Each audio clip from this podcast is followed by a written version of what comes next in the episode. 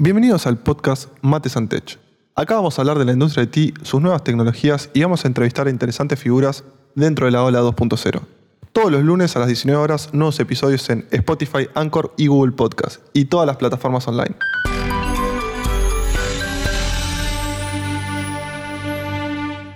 En este nuevo episodio del podcast Mate Santech vas a poder disfrutar la segunda parte de la entrevista que tuvimos con Pablo Fredrickson.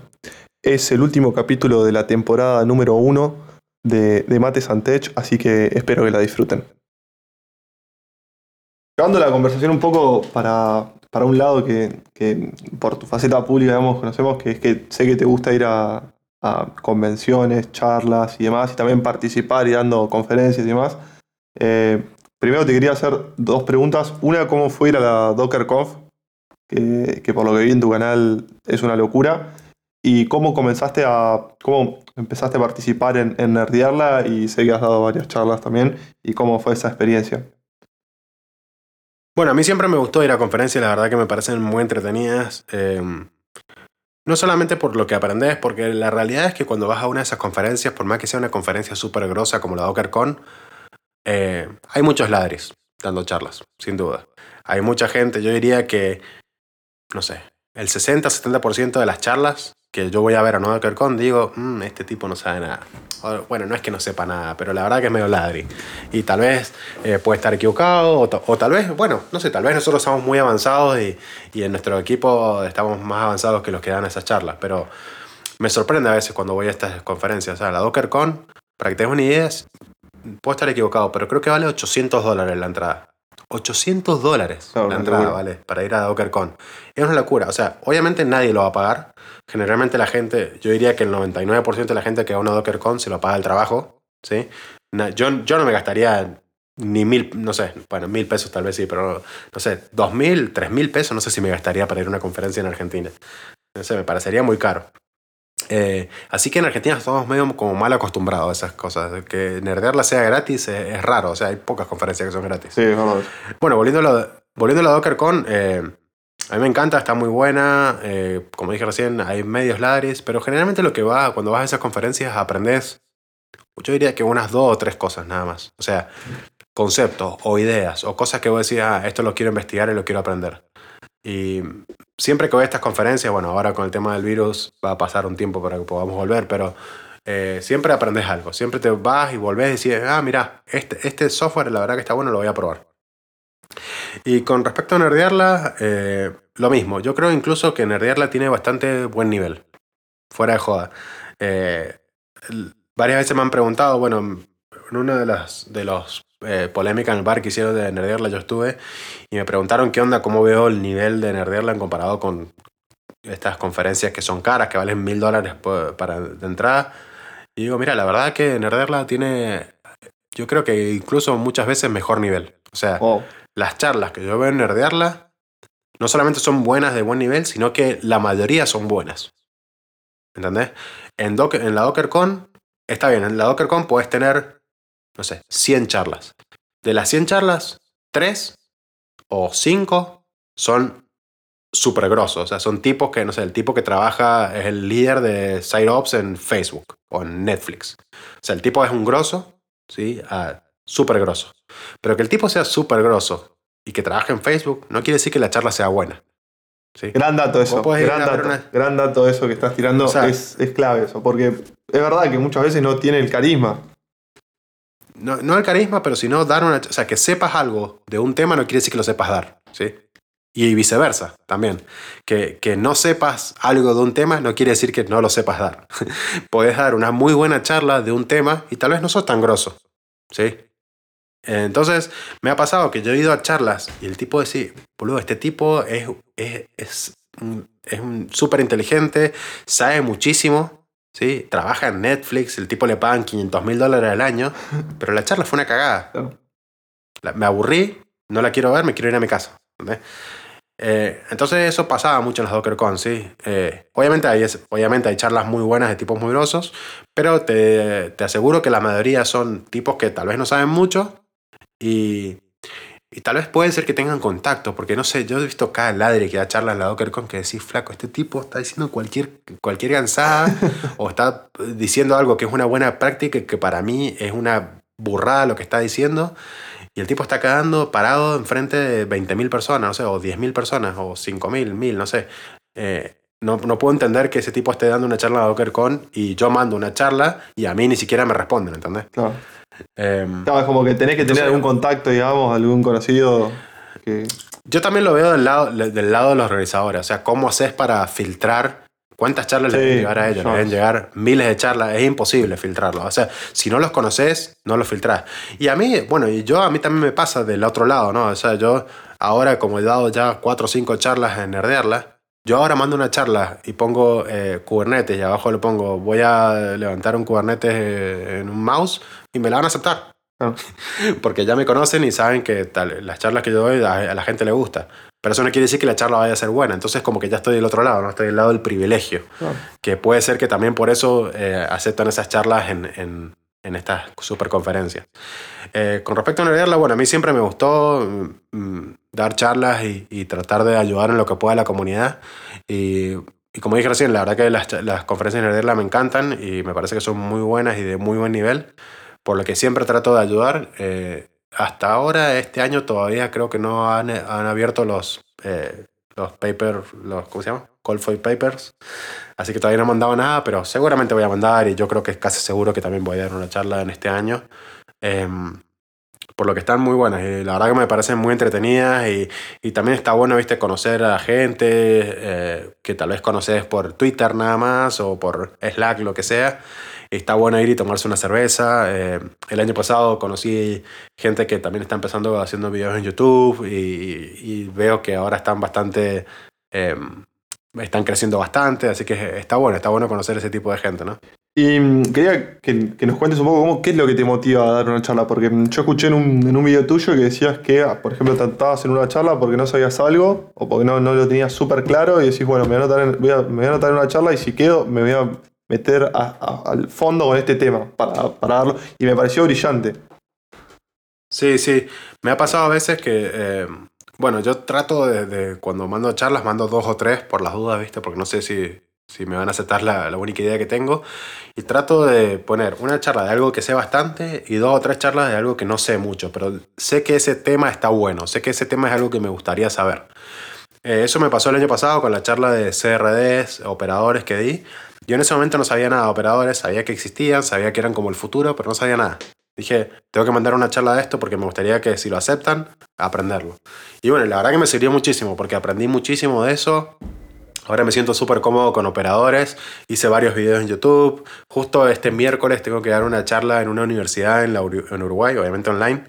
Voy a hablar de operadores. Así que eh, siempre me sirve, ¿no? Me, me, sirve hacer esas charlas porque eh, me gusta aprender. Y también es una de las razones por la cual también eh, hago estos videos en YouTube. Porque eh, yo creo que en nuestro puesto, en informática y también en sysadmin o en desarrolladores, aquel, aquella persona que aprende y sabe mucho, o sea que tiene conocimiento de muchas cosas, es súper valiosa para un equipo.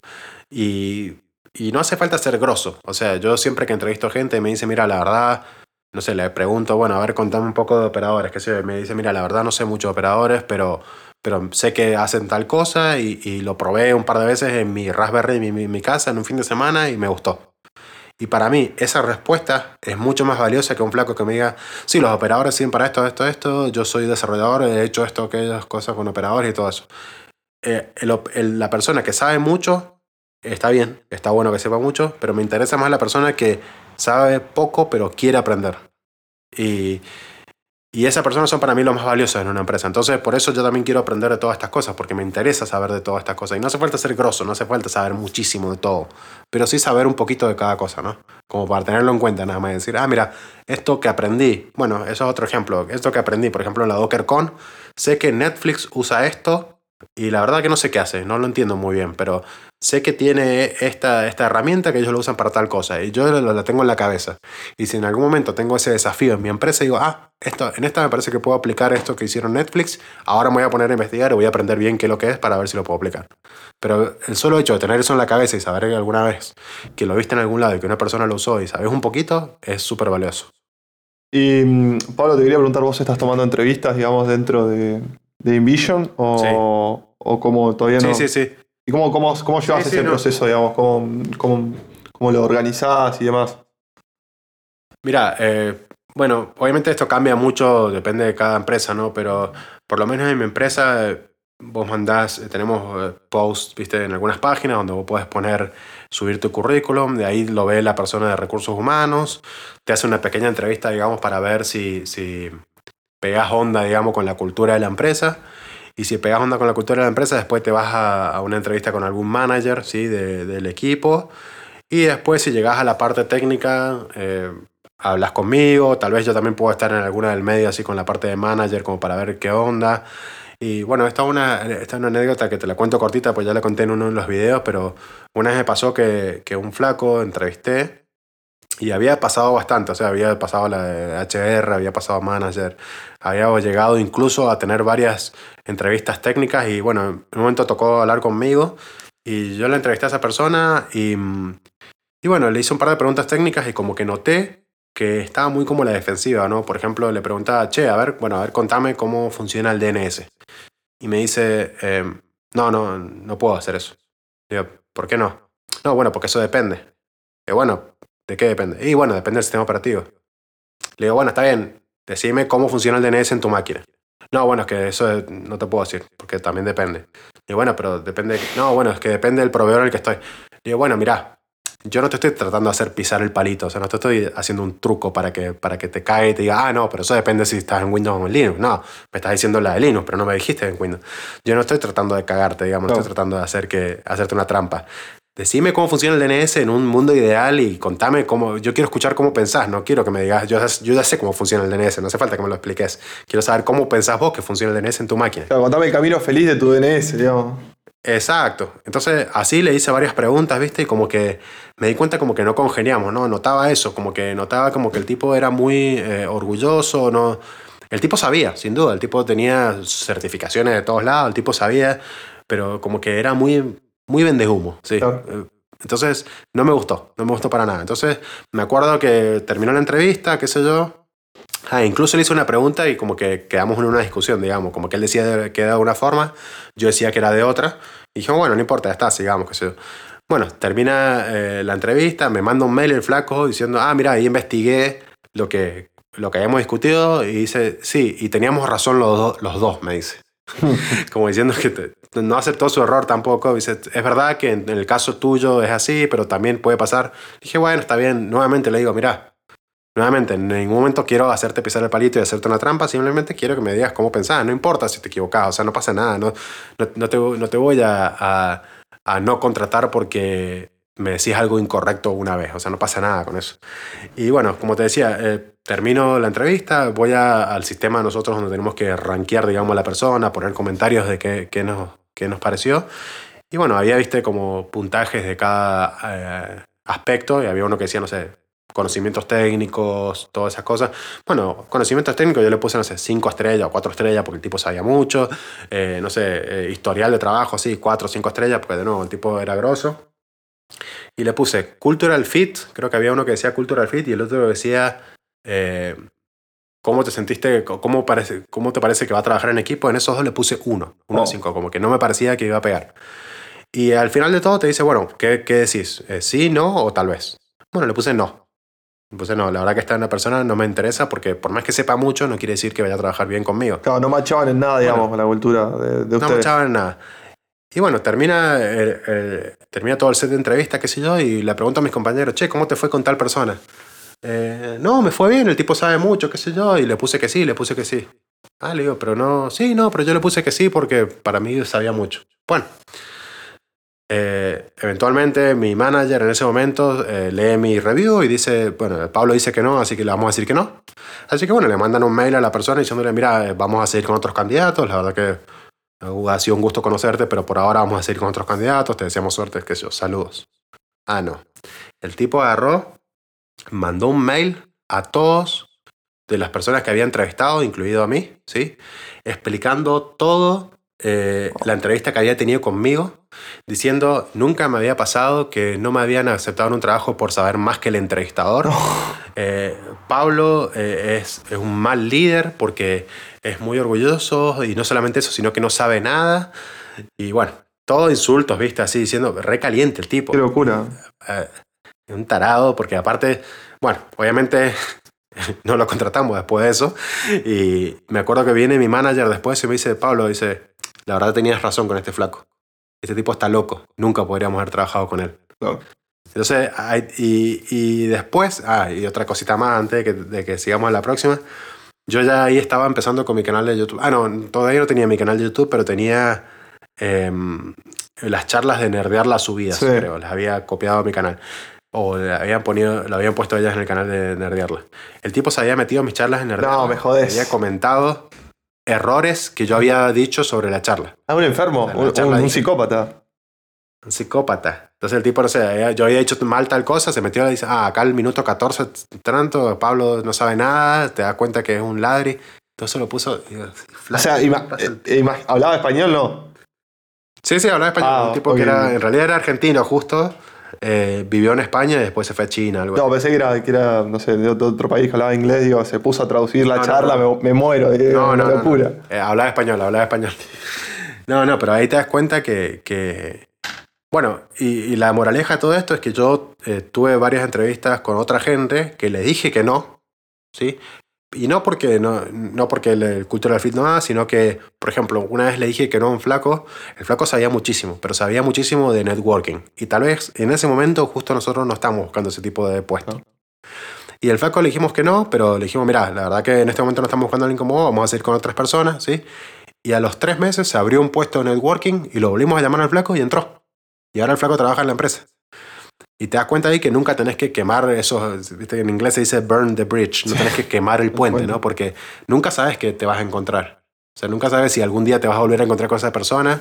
Y de nuevo, si, si, si el flaco hubiera quedado ahí, que no sabía, qué sé yo, bueno, tal vez más adelante armamos otro equipo y tal vez lo contratábamos al flaco el loco este, ¿entendés? Sí, sí, aparte si tuvo tan buen puntaje, digamos, en lo que es técnico. Sí, le había ido bien, claro.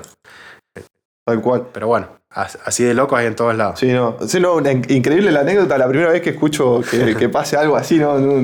Qué locura. Muy loco fue, fue muy loco. Che, y preguntándote de tu canal de YouTube un poco, de que es Pelado Nerd, lo pueden buscar en YouTube eh, y seguirlo. Em, ¿cómo, ¿cómo, surge eh, y, y, qué repercusiones tuvo? Porque tenés muchísimos seguidores, tenés casi 20.000, puede ser. Y, si mal no, me, mal no me equivoco. Ahora, ahora estoy en 14.600 en este momento. Sí, yo empecé haciendo videos en YouTube hace como cuatro años. Empecé primero, tenía un canal de vlogs, lo tengo todavía. Y bueno, me gustó siempre hacer videos, viste, de los vlogs, para aquellos que no saben, son videos, digamos, de tu propia vida. te vas a tomar un helado, lo filmás y lo subís a YouTube. Eh, hacía eso y obviamente eh, no tenía muchas vistas porque... ¿Por qué no tenés muchas vistas? Y bueno, eso es algo que aprendí es porque a nadie le interesa. O sea, nadie me conoce y nadie quiere ver a una persona que no conoces yendo a tomar un helado. Entonces dije, quiero aprender un poco del algoritmo de YouTube. dije. Ah.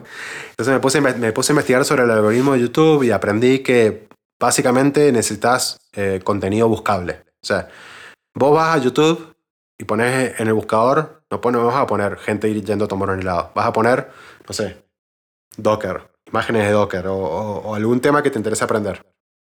Entonces, si vos pones contenido que la gente va a buscar, es mucho más fácil de que te encuentre y vas a tener mucho más seguidores y muchas más visitas, ¿sí? Por solamente tener contenido, contenido buscable.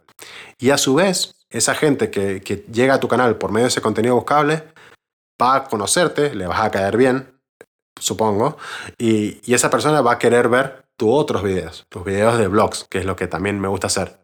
Entonces, más que nada por eso lo hice, porque quería de alguna forma llegar gente a ese canal.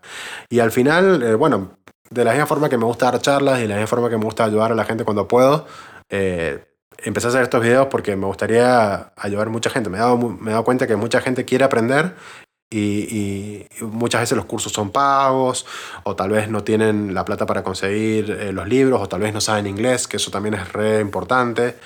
Y por eso también es otra razón por la cual lo hago en español los cursos, porque tranquilamente los podría hacer en inglés y te aseguro que tendría muchas más visitas.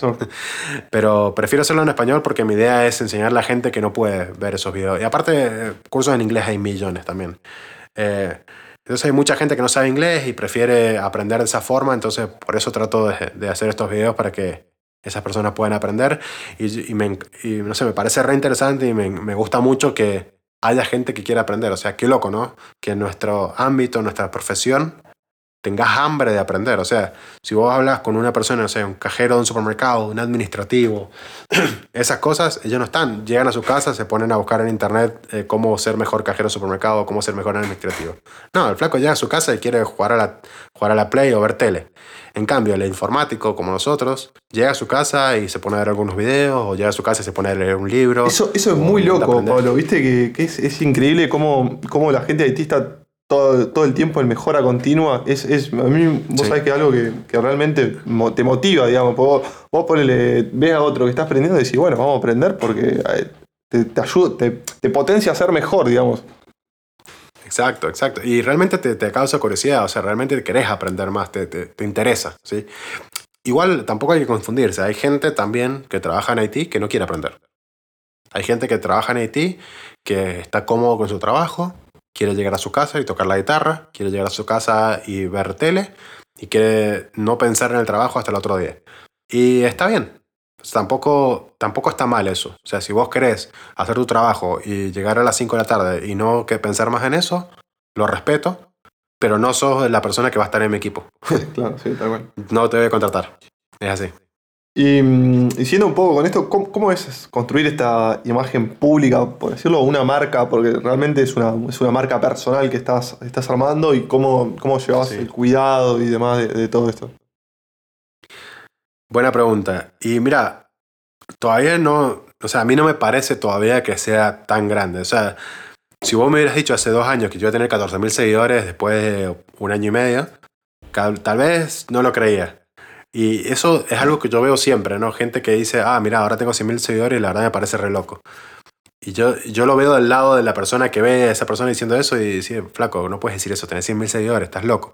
Y a mí es algo que me está pasando, ¿entendés? O sea, yo tengo 15.000 seguidores y bueno, tampoco es tan grande el número. O sea, es como que siempre lo vas minimizando, ¿no? Y, y, y, no es tan evidente, bueno, ahora con el tema de la pandemia, obviamente no salís a la calle, así que no es que la gente me saluda por la calle, pero por ejemplo en las conferencias obviamente hay mucha más gente que ve tu canal y te saluda y ahí te vas empezando a dar cuenta de que hay mucha gente que estás ayudando y los mensajes, viste, que muchas veces me mandan mails o me mandan no sé, un tweet o algo así que me dicen, mira, te quería agradecer, gracias a tus videos pude, me dieron ganas o me dieron, me dio el coraje de ir y, presentarme a una entrevista de trabajo y gracias a tus videos pude conseguir un trabajo ah. o pude conseguir un trabajo de algo que me gusta. Eso es movilizante, ¿no? Esos mensajes. Sí, esos mensajes para mí son los mejores. O sea, gente que me dice, mira, yo era eh, repositor en un supermercado, no sé, o no sé, arreglaba computadoras o, hacía un trabajo que tal vez no era informática y, y, me pude, gracias a tus videos, me puse un poco más, me puse a aprender, me dieron ganas de aprender y ahora conseguí un trabajo y puedo hacer lo que me gusta. Esos son los mejores mensajes, son los que más me gustan y la verdad que me, me, me emociona realmente ayudar a ese tipo de gente. Eh, va, a todo el mundo, ¿no? Pero a esa gente que, que no tiene nada o tiene muy poco y, gracias a una pequeña ayuda que yo le estoy dando se pueden mover, eh, me, me, llena de alegría realmente. Es, una, es una, una, cosa muy loca y la verdad que es algo que está está súper bueno y como decís vos, hacer videos en español, que no hay tanto contenido. Eh, y aparte hay muchos que están buenos porque son súper introductorios, eh, te, te, meten los conceptos y demás, te generan ganas de, de investigar y buscar cosas nuevas, está, está muy bueno. Y y vos que estás ahora trabajando para, para una empresa afuera de Estados Unidos y, bueno, y tenés contacto con profesionales de, de, todo el mundo, de España, Miami, de otras lo, localidades de Europa, otros países de Europa, ¿cómo, cómo notás el nivel de, del argentino, de, la persona de Haití, del profesional de Haití argentino con respecto al mundo? ¿Cómo, cómo nos notás parados frente, frente a otros países? Mira, yo creo que dentro de todo es bueno. Eh, como decía más temprano, aquella persona que quiere aprender puede aprender mucho y ser muy grosso. Eh, yo tengo compañeros que son de Mendoza Y para mí son re grosos, ¿entendés? Son muy grosos. Y mis compañeros podrían, eh, de Mendoza podrían trabajar en una empresa grande, bueno, ya están trabajando en una empresa grande, pero podrían trabajar en, en empresas como Google, como Facebook, como Netflix, cualquiera de esas. Estoy seguro que podrían, ¿sí? Y, y es solamente, y ellos no, no es que sean brillantes, no es que sean, no sé, eh, excepcionales. Simplemente son personas que se interesaron por, por aprender. Son simplemente personas que dijeron, a mí me gusta aprender, me gusta curiosear, me gusta probar y lo voy a hacer y voy a aprender y voy a darle para adelante. Y también son personas que tienen el coraje también, viste, de ir y, em, animarse a tener entrevistas con este tipo de empresas. Porque mucha gente, viste, se piensa que tal vez no tiene los conocimientos o tal vez no está, no está listo para trabajar en alguna de estas empresas. Y yo te digo, mira, flaco, animate. O sea, no pasa nada. ¿Qué es lo peor que puede pasar? Te echan. Bueno, listo, te echan y te, busca otro laburo. La verdad que en, nuestra, en nuestro ámbito encontrar trabajo es fácil a esta altura, ¿no? Y si tú pegaste una, una entrevista con Amazon, pegaste una entrevista con Netflix y te va bien, boludo, vas a trabajar en una empresa como esa. Y si te va mal, buenísimo, tuviste una experiencia increíble al conocer cómo entrevistar con esas empresas. Entonces hay que animarse nada más. Y el nivel de Argentina, hay tipos muy grosos en Argentina, muy grosos. La otra vez tuve una charla con eh, Marcos Nils, no sé si lo conoces, pero es, eh, es un flaco que trabaja también para afuera, pero es un Docker Captain. Un Docker Captain es como un, una persona que se encarga de, de, de esparcir el conocimiento de Docker. Y no solamente eso, yo pensaba que era solamente eso, pero no. Tienen reuniones con el CTO de Docker Wow. Y, y hablan y, y hablan de las cosas que a ellos les gustaría tener y hablan de, de las tecnologías nuevas y obviamente eh, eh, también contribuyen al código fuente.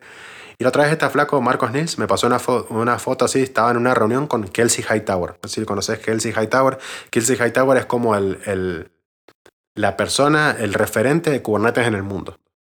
Trabaja en Google y es un grosso. El tipo, el tipo es un grosso. Si alguna vez, también te voy a pasar una charla para que la pongas ahí en la descripción de Kelsey Hightower, que dio una charla en la keynote de KubeCon del año pasado. Dio una charla sobre el estado de Kubernetes y la verdad que una de las mejores charlas que he visto en mi vida. Eh, ya te la voy a pasar para que la veas. No Y bueno, el tipo, el tipo es un grosso, eh, es, el, es el grosso de Kubernetes. Y el flaco este, que es argentino, estaba ahí en el Zoom con él al lado. Así me pasó la fotito. Mira, acá estoy con mi amigo Kelsey, me dice. No, qué locura. Eh, Lo- los, los seguimos a los chicos de Wildlife, eh, de Wildcast, creo que es el, el, de Wildcast. Ajá, eh, sí, el sí. Twitch, que, porque estuvimos entrevistando en uno de los primeros episodio- episodios a Jonathan. Ajá. Y sí, Que es el otro Docker Captain. claro, exacto. Son muy, muy grosos, la verdad. Saben un montonazo. Y, y sí, la verdad yo creo que Argentina tiene, tiene muy buenos profesionales y que muchas veces no, no los valorizamos y, y porque la verdad se podrían hacer cosas acá grosas, creo. Y otra cosa que tenemos los argentinos, que tenemos suerte, es que estamos en la zona horaria de Estados Unidos. Y eso nos da una ventaja muy grande con la gente de India.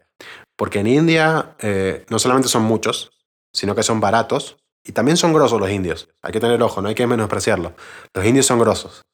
Pero por suerte, para nosotros, tienen muchas horas de diferencia con Estados Unidos. Entonces eso hace que hay, menos gente que trabaja remoto para Estados Unidos de India comparación, en comparación con... Bueno, menos gente no creo porque son muchos, pero el porcentaje por lo menos es menor a los latinoamericanos. Así que hay que aprovechar que estamos en Latinoamérica y tenemos la misma zona horaria para apuntarle a esas empresas de Estados Unidos. Pablo, para, para ir cerrando la entrevista, sé que recomendaste un libro al principio, pero ¿tenés algún otro libro, charla, blog, eh, que sigas a alguien en Sí. YouTube, eh, que seas seguidor de algún canal de YouTube que quieras recomendar? Mira, eh, libros para leer. Hay un libro, bueno, el que mencioné recién, de Google, Site Reliability Engineering, que en este momento creo que por la pandemia eh, está gratis. Ese, uno más que se llama el Workbook, y uno más, que no me acuerdo cómo se llama, que son los tres como el mismo nombre de SRE. Los tres están gratis en este momento en la página de Google, así que de nuevo te voy a pasar el link para que lo pongas. Así que aprovecha para leer esos tres libros. Después hay un libro que se llama eh, The Phoenix Project, que es muy bueno también, que explica, eh, es un tipo que tiene una empresa que tienen que, se- que, tienen que sacar un proyecto y explican cómo movieron toda eh, la automatización y cómo empezaron a manejar las tareas eh, gracias a un flaco que trabaja ahí. Está muy bueno ese libro, también lo, lo recomiendo, The Phoenix Project. eh, te puedo recomendar dos libros más. Uno es, se llama Time Management for System Administrators, que es de O'Reilly también. Y ese libro, la verdad que también me sirvió bastante para aprender, como su nombre indica, a manejar mi tiempo. Lo recomiendo. Y finalmente, este libro todavía no lo termino de leer, pero lo estoy leyendo, que se llama eh, Turn the Ship Around, como dar vuelta a la nave, em, que está muy bueno, que es cómo manejar las relaciones de jefe a, empleado y cómo lo aplicaban en, la, en, la, en, la, Marina en Estados Unidos, ¿sí? Y cómo un tipo fue un capitán y lo cambió. Y en lugar de hacerlo de arriba para abajo, lo empezó a hacer como para el costado. O sea, que en lugar de que el jefe le hable al empleado, como que todos están al mismo nivel. Oh. Y está muy bueno también, te abre mucho la cabeza de cómo manejar equipos y cómo trabajar con otra gente, también lo recomiendo. Esos son libros que me gustan bastante y siempre los voy a recomendar porque son muy buenos. Canales de YouTube, mirá qué loco. Eh, no sigo gente de YouTube eh, relacionada con la informática. Sigo los clásicos que son súper famosos. Eh, Linus Tech Tips, que pero no habla de cosas informáticas específicas. Lo que hago es, seguir los canales de las conferencias como KubeCon, DockerCon, Nerdearla. ¿sí? Y si alguna conferencia me la pierdo, trato de ver los videos ahí. Eh, justo ahora la DockerCon, que ahora creo que es en junio o julio, es gratis esta vez, ya que va a ser online. Recomiendo que se anoten porque, como dije, las charlas son generalmente son buenas. Va a haber ladris, pero lo bueno es que al estar en YouTube es fácil de cambiarse a otra charla. Así que también recomiendo que se suscriban a esos canales. Y bueno, obviamente suscribirse a Pelado porque es un buen canal, me contaron. Sí, sí, es un muy buen canal. Lo súper recomiendo que lo sigas. Yo, yo lo conocí hace relativamente poco, hace un par de meses, pero la verdad que me vi un montón de tus videos. Soy, soy un gran seguidor del canal y lo súper recomiendo. Pablo, te, te agradezco por, por, dedicarnos esta tarde eh, para hablar y espero que lo hayas pasado bien y te reitero, te reitero las gracias, muchas gracias por, por tu tiempo. Bueno, muchas gracias a vos por, invitarme y bueno, avísame y retuiteamos esto por todos lados y te llegan los millones de seguidores que tengo en Twitter, que en realidad son 2.000 nada. gracias, Pablo. Gracias por tu tiempo. Un abrazo grande. Muchas gracias. Hoy finaliza el último episodio de, la primera temporada de lo que fue el podcast este Mate Santech y primero que nada agradecerle a toda la audiencia que estuvo presente escuchando y apoyando, comentando, compartiendo y, demás este podcast y agradecerle a, los mil oyentes o mil reproducciones que, alcanzó, que alcanzó este podcast. Y también quería hacer unos agradecimientos especiales y agradecerle en primer lugar a, Julián del Santo, que ya lo nombré en el primer episodio de, este podcast, pero agradecerle enormemente por el trabajo que hizo de, edición eh, estuvo, estuvo atrás de todo esto dándole ese toque artístico y mágico para que suenen tan bien todos los episodios. Agradecerle a toda la gente que me apoyó, que los días que no tenía ganas de grabar o demás, o estaba súper ocupado o atareado con otras cosas, estuvo, estuvo apoyándome y diciéndome buscate el tiempo para hacerlo, que está buenísimo. A todos los que me han mandado mensajes, ya sea por Twitter, por Facebook, por Instagram y por WhatsApp, eh, diciéndome que les gustó el podcast o que había que mejorar, todas las críticas constructivas que recibí, a, Lucy por, por estar acomodando todas las descripciones y les agradezco, les agradezco a todos y estén atentos y esperen que se va a venir eh, una temporada 2 de Mate Santech, eh, quizás con un formato diferente, no quiero spoilear nada, pero, pero les va a encantar y bueno, síganme en mis redes sociales para, para enterarse de todo esto.